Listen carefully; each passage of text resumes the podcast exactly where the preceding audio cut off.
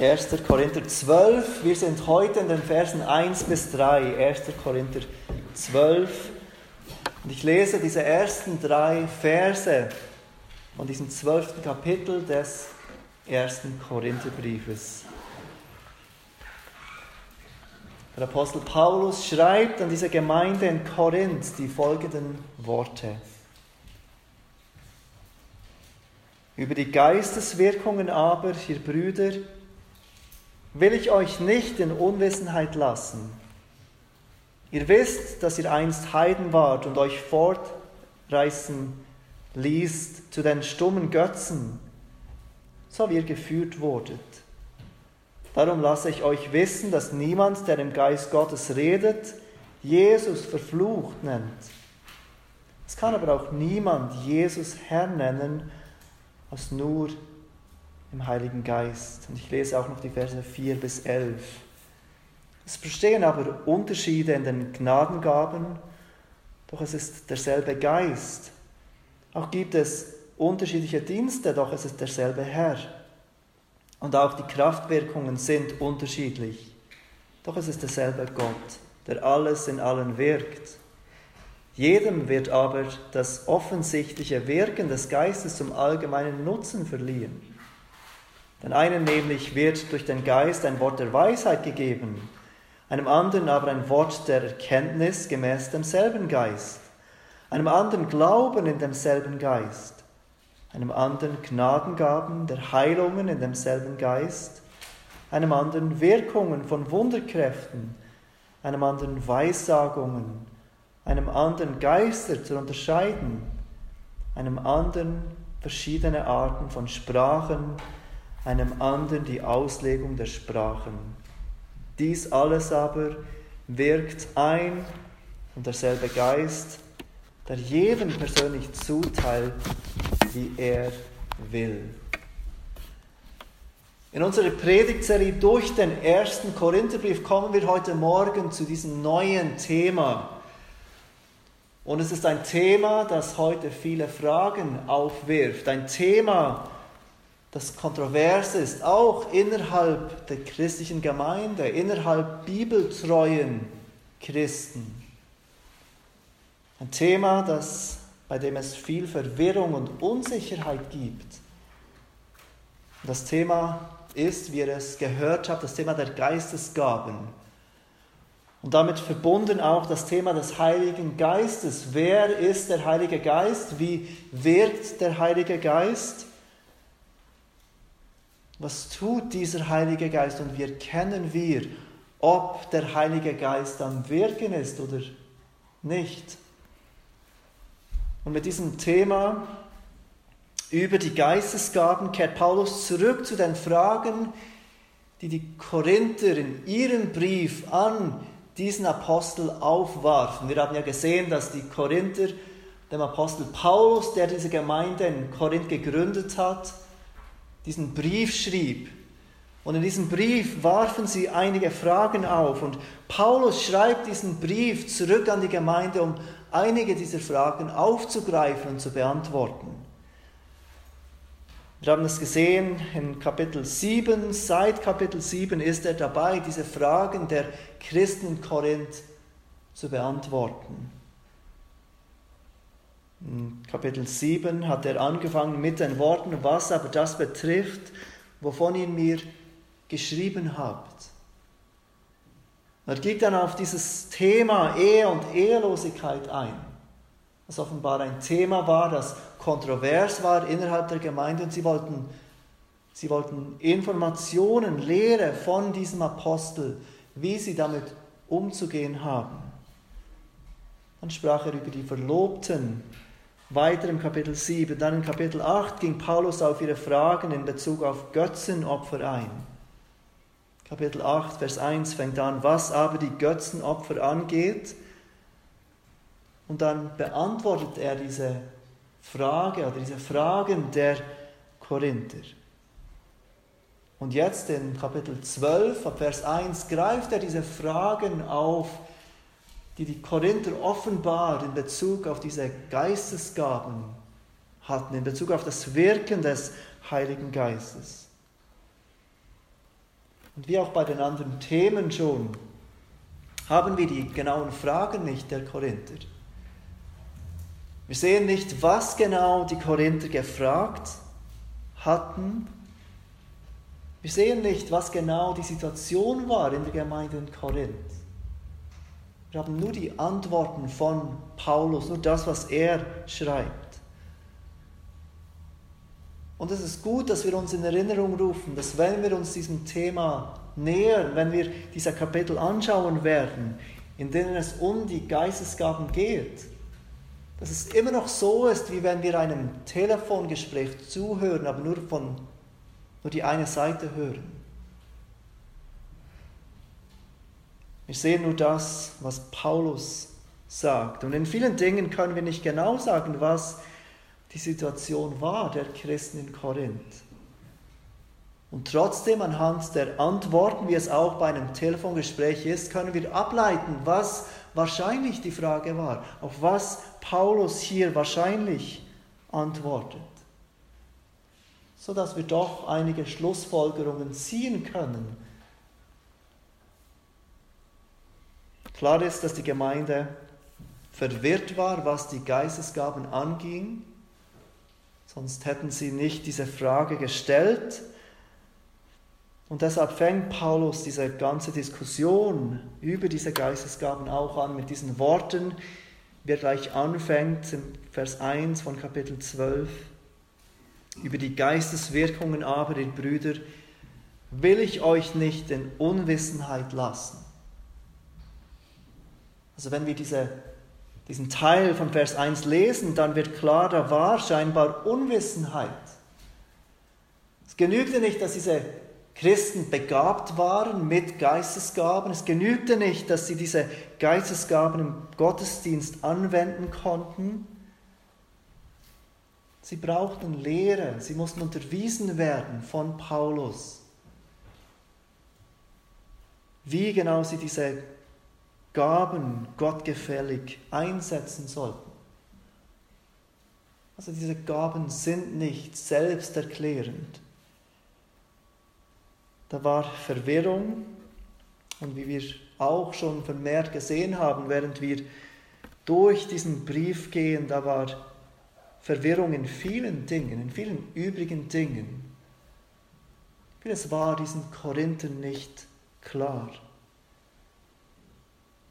Die Gemeinde in Korinth war keine Gemeinde, die geprägt war durch ihre Liebe und ihre Heiligkeit. Stellt euch einmal vor, das waren Menschen, die ganze Gemeinde waren Menschen, die sich erst vor ein paar Jahren zum Glauben an Jesus bekehrt hatten. Sie alle waren relativ neu im Glauben, relativ unreif. Sie alle in der ganzen Gemeinde waren Christen der ersten Generation. Sie wurden gerettet aus dem Heidentum zum Christentum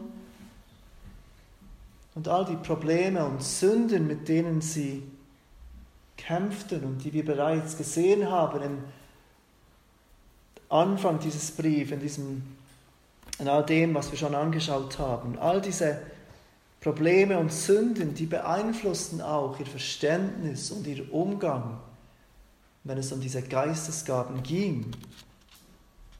Es ist wichtig, dass wir das im Hinterkopf behalten, dass Paulus nicht alles gut heißt, was hier passiert. Dass nicht jede Feststellung, die Paulus erwähnt, etwas ist, das nachahmenswert ist. Ich glaube, das, wird uns, das ist uns klar, weil wir jetzt schon einige Zeit mit dieser Gemeinde unterwegs sind. Paulus geht in den Kapiteln 12, 13 und 14 auf dieses Thema der Geistesgaben ein und die Tendenz von uns ist, dass wir uns gleich Fragen stellen wollen, was ist mit Prophetie, was ist mit diesem Sprachengebet. Und wir kommen noch dazu. Paulus kommt dann ganz speziell im Kapitel 14 auf diese zwei Gaben der Prophetie und der Sprachen, des Sprachenredens. Und es scheint, dass während diese zwei Gaben, besonders die Gabe des Sprachenredens, besonders die Gabe gewesen zu sein, die zu diesen Fragen geführt hat. Denn Paulus nimmt sich ganz besonders viel Zeit, um diese Gabe zu erklären. Und wenn wir genau lesen, wie Paulus argumentiert und eben auch mit unserem Wissen über die Korinther, das wir jetzt bereits haben, dann scheint es sehr wahrscheinlich, dass die Korinther beeindruckt waren von diesen zeichenhaften Gaben, von diesen Gaben, die öffentlich und spektakulär waren.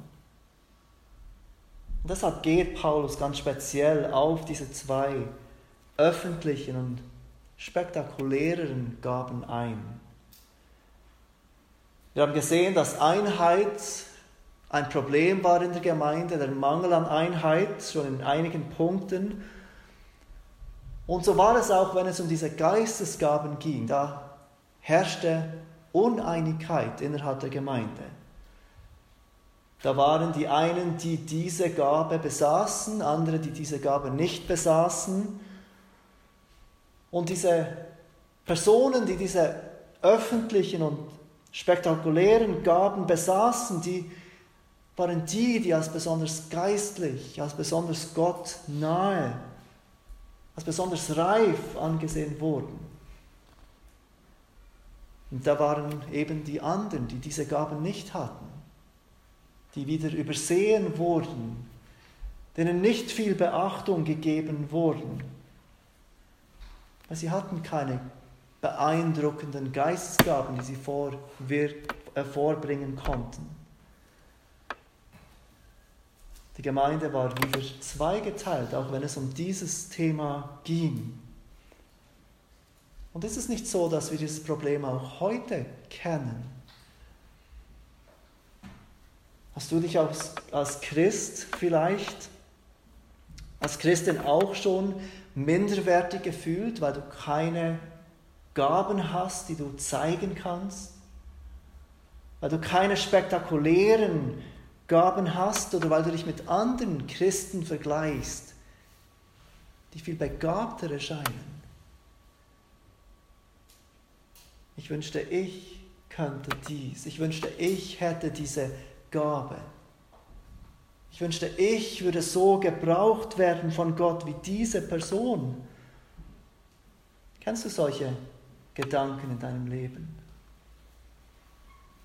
Oder vielleicht hat dich Gott begabt und du schaust herab auf andere Menschen. Warum haben diese Menschen nicht den Glauben, den ich habe? Warum haben diese Menschen nicht das Verständnis, das ich habe? Ich glaube, das sind Gedanken, die wir nicht äußern würden, die wir nicht auszusprechen wagen, aber die manchmal da sind, wenn wir unsere eigenen Gaben erkennen und auf andere hinabschauen. Vielleicht geht es dir so, wie es offensichtlich einigen in Korinth gegangen ist, die sich fragen, habe ich überhaupt Gaben vom Heiligen Geist? Ich sehe, dass dieser Mensch und dieser Mensch begabt ist, aber was ist mit mir? Habe ich irgendwelche Gaben erhalten durch den Heiligen Geist? Bin ich wichtig in der Gemeinde? Spiele ich überhaupt eine Rolle innerhalb von Gottes Volk? Oder hat mich der Heilige Geist vergessen? Bevor Paulus auf diese einzelnen Geistesgaben eingeht und besonders auf diese zeichenhaften, spektakulären Gaben, erinnert er die Korinther, dass alle, die Jesus Christus als ihren Herrn bekennen, wirklich den Heiligen Geist haben und wirklich vom Heiligen Geist begabt sind. Er will, dass wir das verstehen, bevor er weitergeht, bevor er sich Zeit nimmt, um diese einzelnen Gaben anzusehen. Er will, dass wir erkennen und dankbar werden, wir, die wir Jesus Christus anrufen als unseren Retten, sind begabt vom Heiligen Geist. Und wir haben den Heiligen Geist, der lebendig in uns wirkt. Und er tut dies, indem er sie zuerst an das erinnert, was sie früher waren. Und das sehen wir im Vers 2. Paulus sagt dort, ihr wisst, dass ihr einst Heiden wart und euch fortrissen ließt zu den stummen Götzen, so wie ihr geführt wurdet. Um sie an das gewaltige Wirken des Heiligen Geistes innerhalb dieser Gemeinde zu erinnern, auch in den Bereichen, die nicht offensichtlich sind, erinnert Paulus diese Christen daran, was ihre Vergangenheit war, wo sie waren, bevor der Heilige Geist kam und wirkte in ihrem Leben. Und er sagt, ihr wisst, dass ihr einst Heiden wart. Und was taten diese Heiden? Sie ließen sich fortreißen zu den stummen Götzen, erklärt Paulus weiter. Das Wort fortreißen, das Paulus hier braucht, bedeutet auch irreführen oder jemanden abführen. Es wird beispielsweise in den Evangelien gebraucht, dass beschrieben wird, wie Jesus abgeführt wird durch die Soldaten, um gekreuzigt zu werden.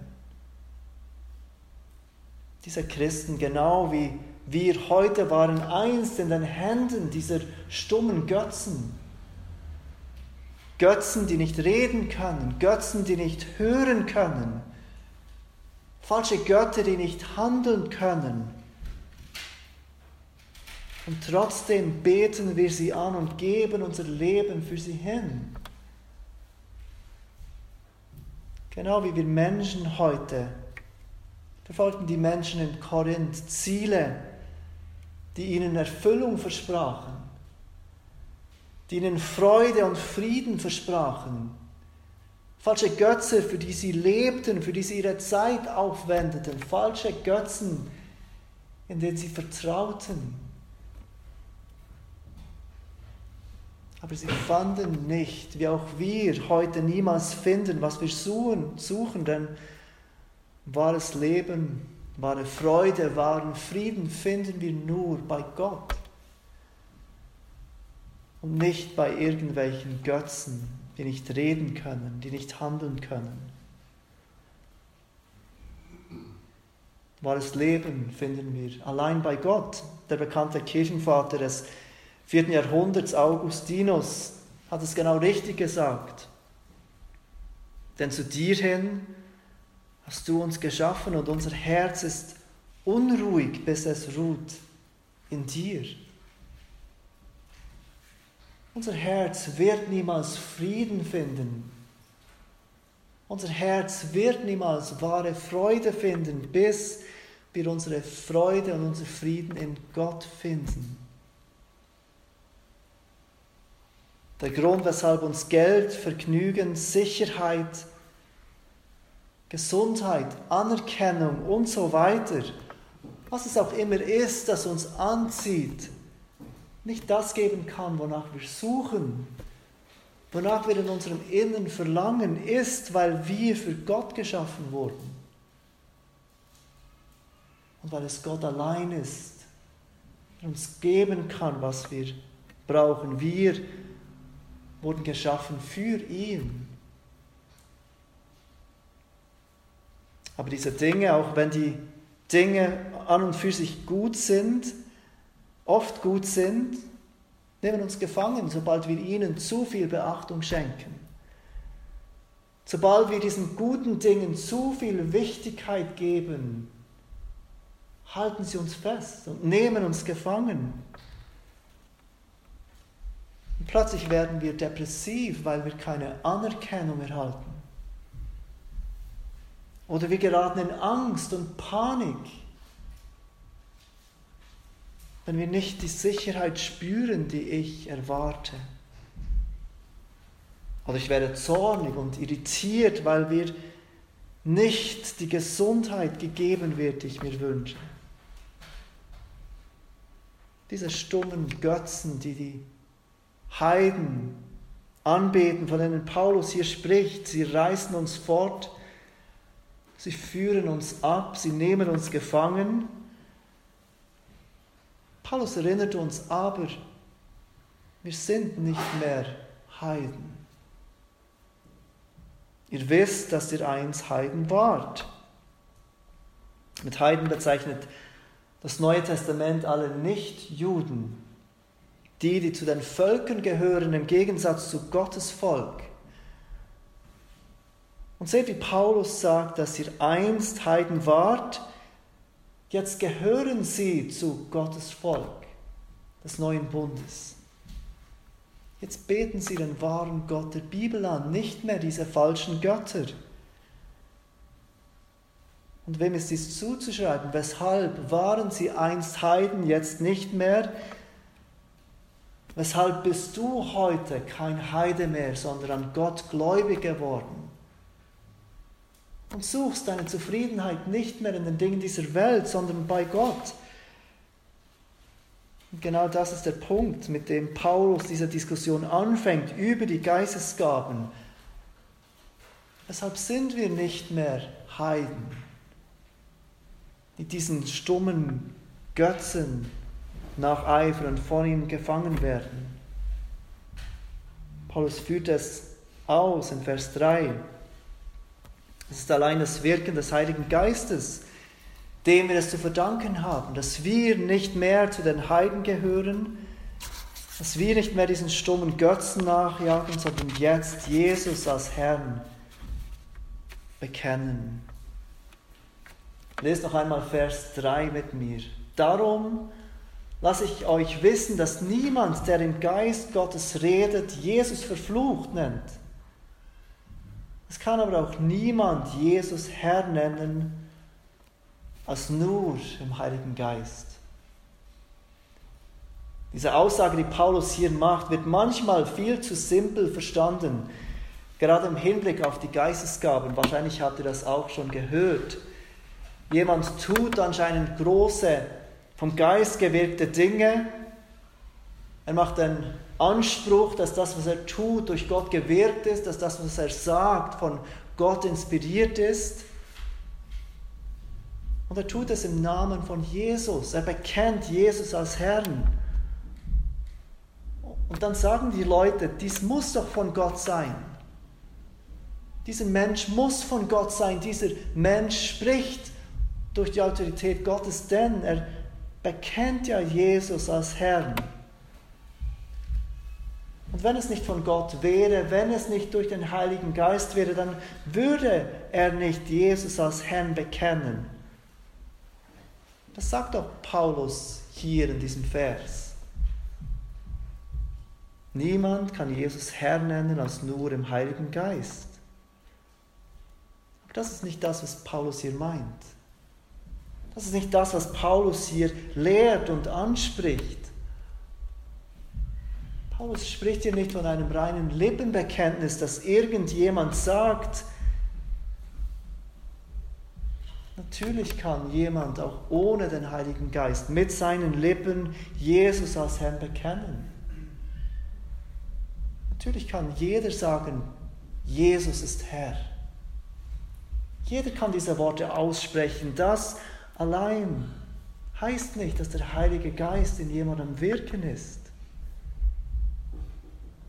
Die Bibel warnt uns an mehreren Stellen vor falschen Propheten. Und diese Propheten wären keine große Gefahr für uns Christen, für die Gemeinde, wenn sie einfach sagen würden, nein, ich glaube nicht, dass Jesus Herr ist. Aber folgt mir trotzdem nach. Glaubt trotzdem, dass ich in der Kraft Gottes wirke, dass ich verkündige, was Gottes Wahrheit ist. Aber nein, Jesus ist nicht Herr. Es wäre sehr einfach für uns, diese falschen Propheten zu entlarven und zu erkennen. Paulus spricht hier nicht davon, dass wenn jemand mit den Lippen bekennt, dass Jesus Herr ist, dass er auch wirklich in der Kraft des Heiligen Geistes wirkt.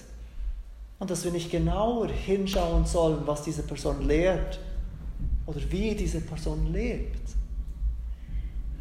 Ich möchte euch bitten, kurz zum Matthäus-Evangelium zu gehen, Matthäus Kapitel 7. Dort spricht Jesus genau diese Gefahr an. Matthäus 7, die Verse 15 bis 23. Jesus ist hier am Ende seiner bekannten Bergpredigt. Er spricht zu seinen Jüngern und am Ende dieser Bergpredigt, zum Abschluss dieser Bergpredigt, warnt er seine Jünger vor falschen Propheten, die kommen würden und große Zeichen tun würden und die all das in seinem Namen tun würden und ihn als Herrn bekennen würden. Matthäus 7, Vers 15. Jesus sagt, hütet euch aber vor den falschen Propheten, die in Schafskleidern zu euch kommen, inwendig aber reißende Wölfe sind. An ihren Früchten werdet ihr sie erkennen. Sammelt man auch Trauben von Dornen oder Feigen von Disteln, so bringt jeder gute Baum gute Früchte, der schlechte Baum aber bringt schlechte Früchte. Ein guter Baum kann keine schlechte, schlechten Früchte bringen und ein schlechter Baum kann keine guten Früchte bringen. Jeder Baum, der keine gute Frucht bringt, wird abgehauen und ins Feuer geworfen. Darum werdet ihr sie an ihren Früchten erkennen. Nicht jeder, der zu mir sagt, Herr, Herr, wird in das Reich der Himmel eingehen, sondern wer den Willen meines Vaters im Himmel tut. Viele werden an jedem Tag zu mir sagen, Herr, Herr, haben wir nicht in deinem Namen geweissagt und in deinem Namen Dämonen ausgetrieben und in deinem Namen viele Wundertaten vollbracht? dann werde ich ihnen bezeugen, ich habe euch nie gekannt. Weicht von mir, ihr Gesetzlosen. Seht ihr, wie deutlich Jesus hier lehrt, dass es Menschen gibt, die ihn als Herrn bekennen, mit ihren Lippen, rein äußerlich, die sagen werden, Jesus ist mein Herr, ich glaube an Jesus und ich tue, was ich tue im Namen von Jesus. Ich lehre, was ich lehre im Namen von Jesus. Aber Jesus kennt sie nicht. An diesem letzten Tag, wenn wir vor ihm stehen werden, wird er sie nicht willkommen heißen in sein Reich. Sondern er wird zu ihnen sagen, diese tragischen Worte, ich habe euch nie gekannt, weicht von mir, ihr Gesetzlosen. Und in Vers 22 sagt Jesus uns, dass es nicht wenige sind, es sind viele, die das sagen werden. Es sind viele, die Jesus äußerlich als ihren Herrn bekennen, ihn aber nicht kennen und ihm als ihrem Herrn nachfolgen. Viele werden an jenem Tag zu mir sagen, Herr, Herr, haben wir nicht geweissagt im Namen Jesus, Dämonen ausgetrieben im Namen Jesus, viele Wundertaten vollbracht im Namen Jesus? Aber sie kennen Jesus nicht. Sie gehören nicht zu ihm. Sie sind falsche Propheten. Er ist nicht ihr Herr. Und sie werden nicht bei ihm sein. Seht ihr, wie Jesus diese falschen Propheten beschreibt, ganz am Ende von Vers 23, nachdem er ihnen sagt, weicht von mir, nennt er sie Gesetzlose, ihr Gesetzlosen die ohne das Gesetz, die, die tun, was sie wollen, die, die sich nicht Gottes guten Geboten unterordnen, die, die glauben, ihr eigener Herr sein zu können. Und in Wirklichkeit Sünde und Satan als ihren Herrn haben. Und genau davon spricht Paulus hier im 1. Korinther 12. Vers 3, es kann aber auch niemand Jesus Herr nennen, als nur im Heiligen Geist. Spricht nicht von einem Lippenbekenntnis. Jesus ist mein Herr. Er spricht von diesem Leben, das Jesus wirklich als Herrn anerkannt.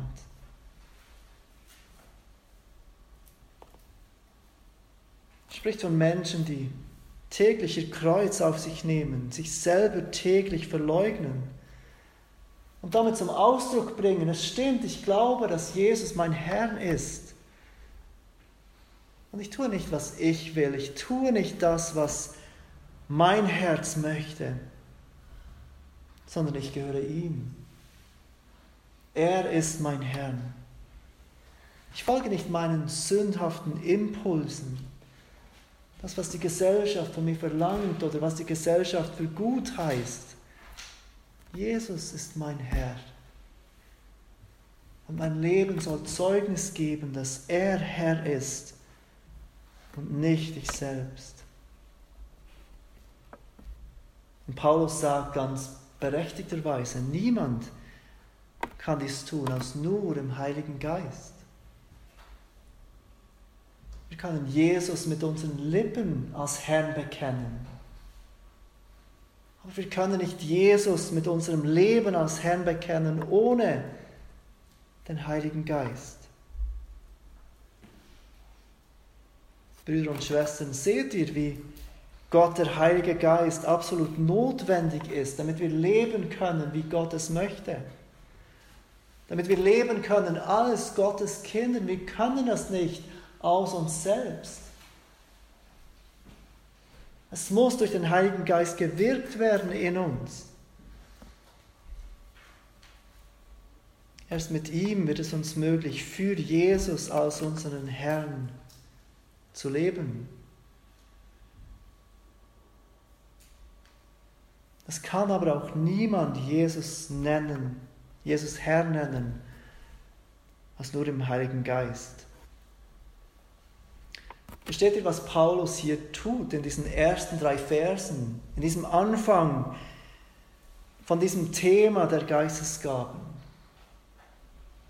Bevor er sich diesen spektakulären Gaben widmet, der Prophetie und der Sprachenrede, will er, dass wir verstehen, jeder von uns, der Jesus als Herrn anerkennt, mit unserem Mund, aber auch mit unserem Leben, tut dies aufgrund des Wirkens des Heiligen Geistes. Niemand von uns sollte denken, ich habe diese Gabe nicht oder diese Gabe nicht. Wirkt denn der Heilige Geist überhaupt in mir? Der Heilige Geist ist mächtig in dir am Wirken, wenn du dich selbst verleugnest und stattdessen Jesus als deinen Herrn bekennst. Du verzichtest auf dieses böse Wort, auch wenn es dir auf der Zunge liegt und du so viel Gründe findest, die jetzt deine zornige Reaktion rechtfertigen. Du verzichtest darauf, weil Jesus Herr ist. Du verzichtest auf diesen zweiten Blick, der dich zur Lust verleitet, weil Jesus Herr ist.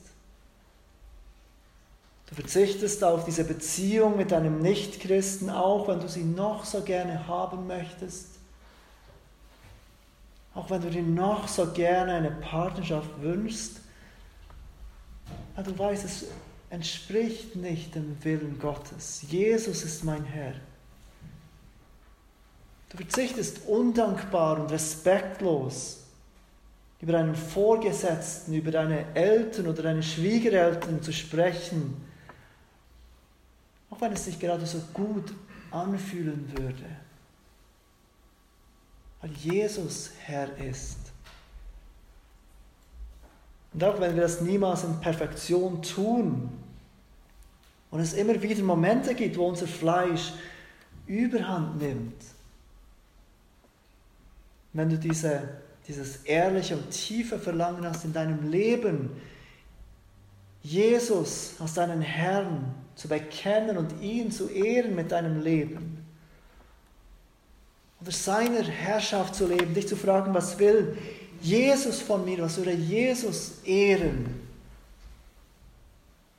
Dann ist es, weil der Heilige Geist am Wirken ist in deinem Leben. Weil der Heilige Geist wirklich in dir ist und in dir wirkt. Paulus will, dass wir das auf keinen Fall verpassen. Ich glaube, ähnlich wie die Christen in Korinth sind auch wir so sehr dazu geneigt, nur die spektakulären, außergewöhnlichen Dinge wahrzunehmen. Aber wie Paulus uns sagt, es kann aber auch niemand Jesus als Herr nennen, als nur im Heiligen Geist.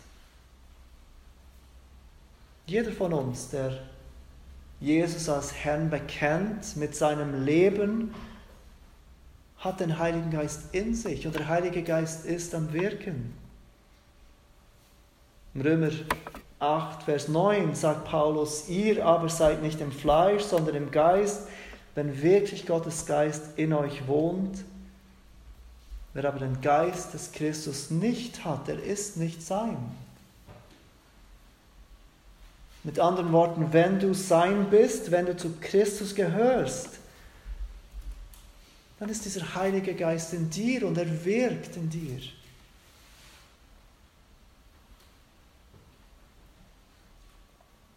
Also wenn wir uns in den kommenden Wochen mit diesem Thema des Heiligen Geistes, mit diesem Thema der Geistesgaben beschäftigen, lasst uns nicht vergessen,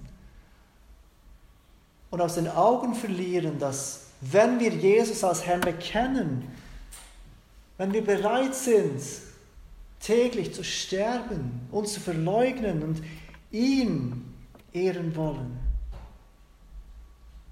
wenn wir uns täglich der Herrschaft von Jesus Christus hingeben wollen und unter seiner guten Herrschaft leben wollen, dann ist dieser Geist am Wirken. Niemand muss sich minderwertig fühlen. Niemand muss dieses Wirken des Zweifels, in, Wirken des Geistes in Zweifel ziehen. Niemand kann Christus als Herrn bekennen, als in und durch den Heiligen Geist. Vielleicht bist du dir heute Morgen bewusst, dass du diese Wahrheit aus den Augen verloren hast die Paulus hier lehrt, dass wir einst Heiden waren, die fortgerissen wurden zu diesen stummen Götzen, jetzt aber unter der Herrschaft von Jesus leben. Und was sich tatsächlich hinreißen lassen von diesen stummen Götzen.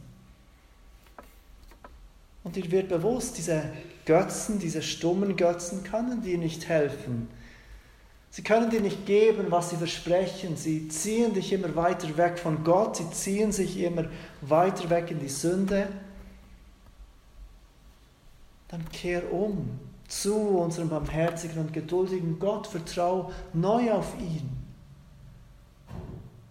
Als Kind Gottes musst du nicht bei diesen stummen Götzen bleiben.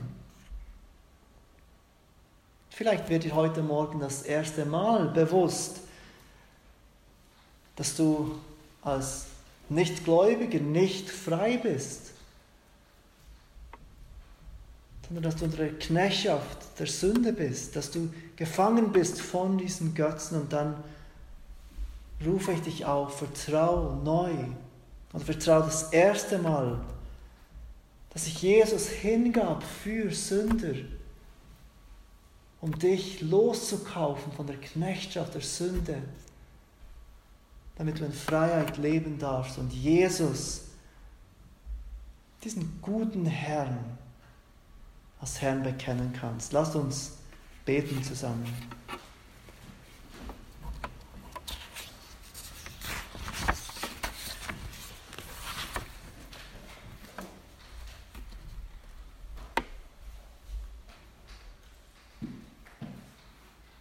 Vater, wie wahr ist es doch, dass wir von Natur aus dazu geneigt sind, diesen toten und stummen Götzen nachzulaufen und uns gefangen zu nehmen von dem, was sie versprechen.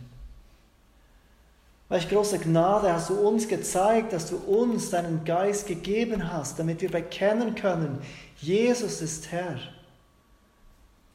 Und damit wir Tag für Tag unter seiner Herrschaft leben dürfen. Vater, wir danken dir für den Heiligen Geist, den du ausgegossen hast über uns und in uns,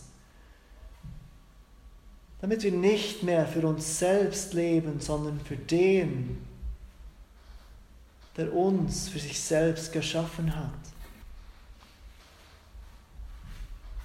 Wir bitten dich, dass wenn wir Dinge über den Heiligen Geist nicht richtig glauben, nicht richtig verstehen, dass wenn wir verwirrt sind durch falsche Lehren und falsche Propheten, dass du diese Zeit brauchst, indem wir uns genau diesem Thema widmen und auf dein Wort hören und uns korrigieren lassen wollen. Bitte schenke uns ein klares Verständnis von dem, wer der Heilige Geist ist und was er tut für uns. Und hilf uns heute Morgen neu dankbar zu sein für das Wirken des Heiligen Geistes, das oft so unsichtbar ist. Hilf uns zu sehen, welche Gnade, dass wir schon erleben durften, indem du uns dazu brachtest, von diesen toten Götzen wegzukommen und dich, den lebendigen Gott, anzubeten. Amen.